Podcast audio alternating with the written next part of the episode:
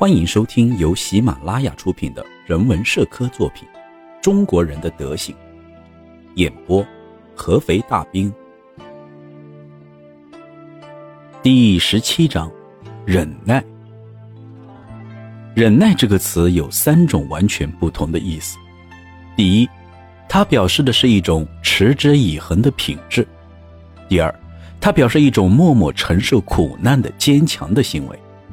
最后，它表示的是如竹子一般的韧性。很明显，上述这些品质对一个人来说是非常重要的。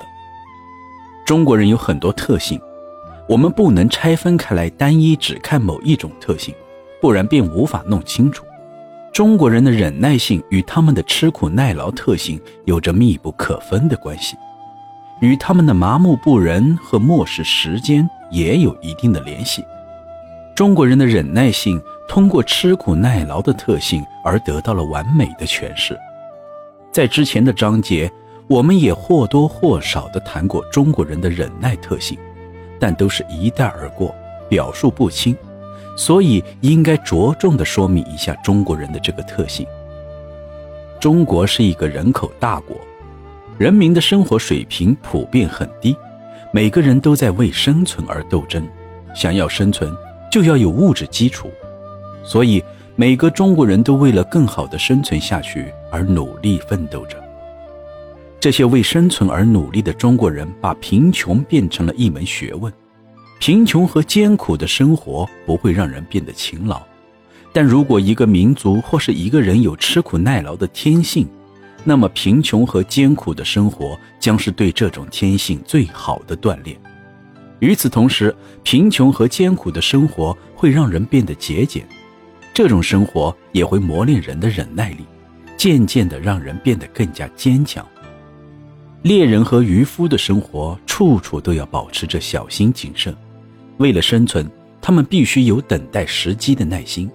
不管是文明人还是野蛮人，都一样的小心谨慎。中国自古以来的生活条件都非常恶劣。所以，他们既要像文明社会一样勤奋刻苦，又要像印第安人一样需要隐忍低调。中国人经常为了很少的报酬而做很多事情，因为对他们来说，报酬再少也比没有强。长久以来累积的经验让中国人懂得，勤勤恳恳并不能换来更多的机会，但是西方人则认为，只要努力就会有机会。只是这种机会是可遇而不可求的，要满足适当的条件，机会才会随之到来。当然，在每平方英里居住五百人这样的环境下，勤劳和节俭是能带来财富的双手，这句格言是无法被证实的。但是，中国人为了很少的报酬而勤奋工作，却丝毫没有怨言，正体现了他们坚韧不拔的优秀品质。已故的格兰特将军说。在他的环球旅行要结束的时候，有人问他旅途中最难忘的事情是什么，他回答说：“最难忘的事情就是看到一个中国小贩凭着他的精神在竞争中战胜了一个犹太人，这实在是令人难忘。每个人都知道犹太人是多么聪明，聪明的犹太人在世界上取得了一个又一个成就，但犹太人只占了人类的一小部分，而中国人。”却将近世界人口的一半。那个竞争失败的犹太人的才智并不比其他犹太人差，而获胜的中国小贩也不比其他中国人聪明。所以，即使换一对竞争对手，竞争结果也不会有什么改变。中国人的韧性绝对是世界第一。下面的例子可以很好证明这一点。曾经有一位中国学生，每年都坚持参加考试。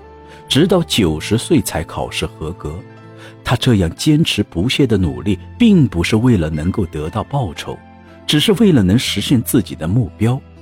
这种韧性是每个中国人都具有的天性，就像鹿天生就有奔跑的能力，鹰拥有广阔的视野一样，这是一种与生俱来的天赋。就算是每日乞讨的乞丐，也具有这样的韧性。虽然他一次又一次的被赶走，但是他还是会反复的出现，直到讨到钱为止。曾经听到一个阿拉伯人的故事，有一个阿拉伯人头巾被小偷偷走了，但他并没有去抓小偷，而是回到了部落的墓地，并坐在了入口处。别人问他为什么不去抓小偷而坐在这里，他回答说：“他迟早要回到这里的。”故事中所讲的这种消极等待的情况，不但在中国的百姓中普遍存在，在政府的行为中也有类似的情况。康熙皇帝是亚洲最被人称道的帝王，他的统治从一六六二年一直到一七二三年。在他漫长的执政过程中，成就了许多令后人敬仰的辉煌事迹。但在他统治的时期，一位号称国姓爷的前朝爱国将领不断在广东、福建等地区组织破坏，连清政府的战船也被他打败。针对这种情况，康熙皇帝想出了一个缓解的方法，命令这条海岸线上的居民全部向内地退回三十里。让这位前朝将领无法继续骚扰，百姓们执行命令后，果然国姓爷没有再继续推进骚扰，而是转头去台湾驱赶荷兰人。最后，这位国姓爷被康熙皇帝招安，封为海成公。外国人每次读到这段历史，都会想到《中国总论》作者的评论。既然政府有能力使这么多沿海居民不惜代价的撤回内地，那应该也有能力组织一支装备精良的部队去打败那些破坏家园的敌人。还有一个例子也让外国人至今印象深刻：一八七三年，驻巴里坤和哈密的将军左宗棠奉旨平息回民暴动。这次暴动起初并不算严重。但后来，整个中国西部，甚至是中亚，都受到了暴乱的波及。当时，左宗棠所面对的困难几乎难以克服。各种在华的外国报社都在各自的报刊上发表嘲笑左宗棠无能和清政府昏庸的文章。结果，左宗棠的表现让所有外国报社都为之震惊。他的军队到达暴乱区不到一年，就进入了天山，平息回民的暴动。每走过一个地方，若是粮草不足，就停军种粮，以续辎重。最终，他以这种且战且续的方法平息了暴乱，完成了使命。外国人认为，左宗棠的功绩在现代国家的历史记载中是最值得一提的。在西方人看来，中国人关于忍耐力主要表现在毫不抱怨的等待和沉着冷静的忍受两个方面。曾有人说。想要测试一个人的品性，最好的方法就是研究他在饥寒交迫而又浑身湿透的行为。如果他表现得令人满意，就烘干他的身体，让他温暖，给他吃的东西，让他像天使一样幸福。当代文学作品总是出现这样的说法：一个被剥夺了晚饭的英国人，和一头被抢走幼崽的母熊一样危险。这句话不但适用于英国人。同样也适用于盎格鲁撒克逊人，因为不管我们的文明多么令人自豪，也始终要受制于自己的胃。我曾经看到大约一百多个中国人去参加宴会，其中还有很多人赶了几里路专程去参加，结果却碰到了令人哭笑不得的事。原本宴会是十点钟开始，所以很多人都没有吃早餐就来赴宴，但宴会却推迟了一段时间才开始。于是，先到的人像是侍从一样站在一旁，看着后来的人慢条斯理的吃喝。这种从容的态度也是中国人的特性之一，比西方人要优雅绅士得多。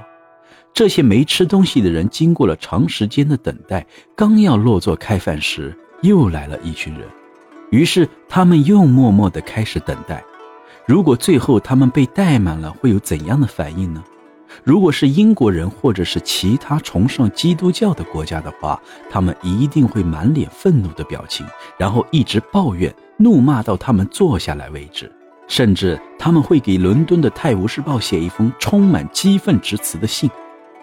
而这一百五十个中国人从头到尾都没有表现出愤怒的表情，一直礼貌地告诉主人：“等等，没关系，晚些吃也是可以的。”而哪个西方人能够承受这样的压力呢？我们说中国人的神经与西方人的完全不同，并不是说神经麻木的图兰人和忍受痛苦而不会发出抱怨的北美印第安人是一样类型的人。中国人靠毅力和耐心来忍受生活中的苦难，比起毅力，对一件事情，特别是令自己难受的事情，保持耐心要不容易得多。一位中国盲人问外国医生自己还能不能复明。马上又接着说：“如果不能复明也没有关系，这样以后就不用再操心自己的眼睛了。”医生很无奈地告诉他，他的眼睛已经失去了复明的可能。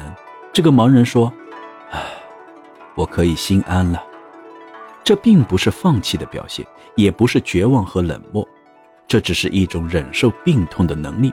西方人认为焦虑是侵入现代生活的祸患。就像是刀刃上的铁锈一样，对于中国这种让人担心的民族来说，中国人的这种不紧不慢的天性实在是件好事。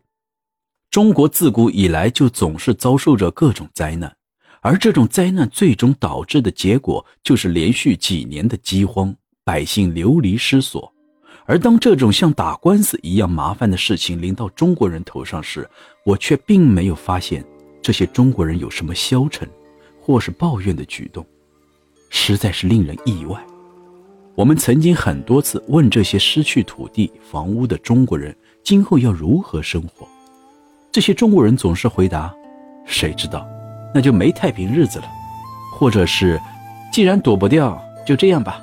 这种日子也许没个尽头。”在这种如此多灾多难的条件下生存，除了忍耐。也许没有什么别的更妥善的方法。中国人面对各种接连不断的灾难所表现出的忍耐力，令外国人印象深刻。据外国人所知，中国很少有城市不会发生水灾、旱灾和饥荒这些灾难。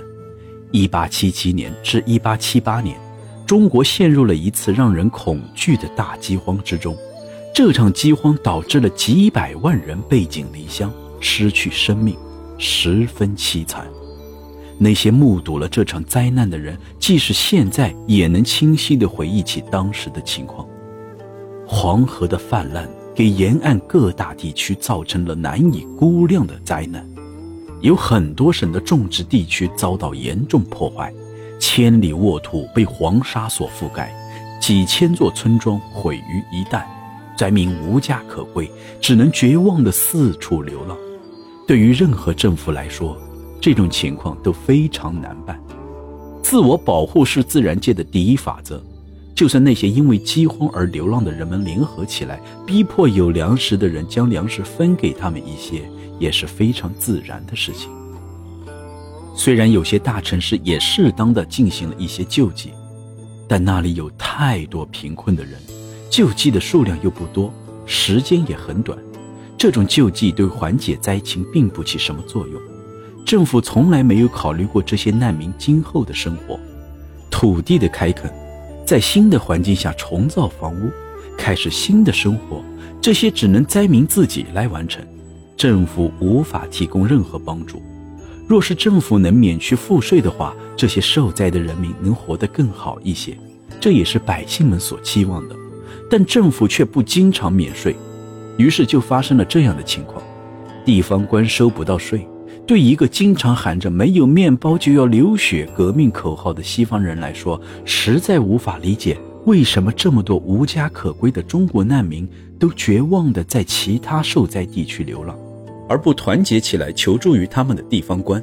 虽然求助这些地方官也没有安抚灾民的能力，但只要不断的施加压力，这些官员多少会做些事。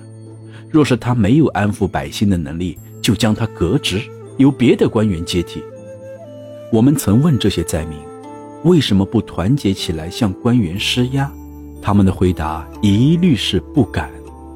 即使你不断的说饿也是死，造反也是死，但后者最起码还有活下去的希望，他们还是会回答不敢。中国的灾民不会暴动，应该有两个原因。首先，中国人是最讲求实际的民族，他们觉得即使联合起来暴动，也不会得到救济，所以他们不会联合。就因为中国人的忍耐，所以经常会酿成这样的悲剧。许多人完全可以抢到维持生计的粮食，但他们并不会那样做，最后自己被饿死。而其他中国人的心肠已经变硬，就像是久经沙场的老兵一样，对死人已经熟视无睹。第二个原因是，中国的灾民们面对灾难只懂得默默承受，这种消极的态度注定了他们要一辈子被苦难所笼罩，在死亡线上垂死挣扎。只要这些灾民还能拖家带口的去乞讨，他们就不会放弃这种生活方式。若是家庭不幸分开，他们就会分开乞讨，直到灾难结束。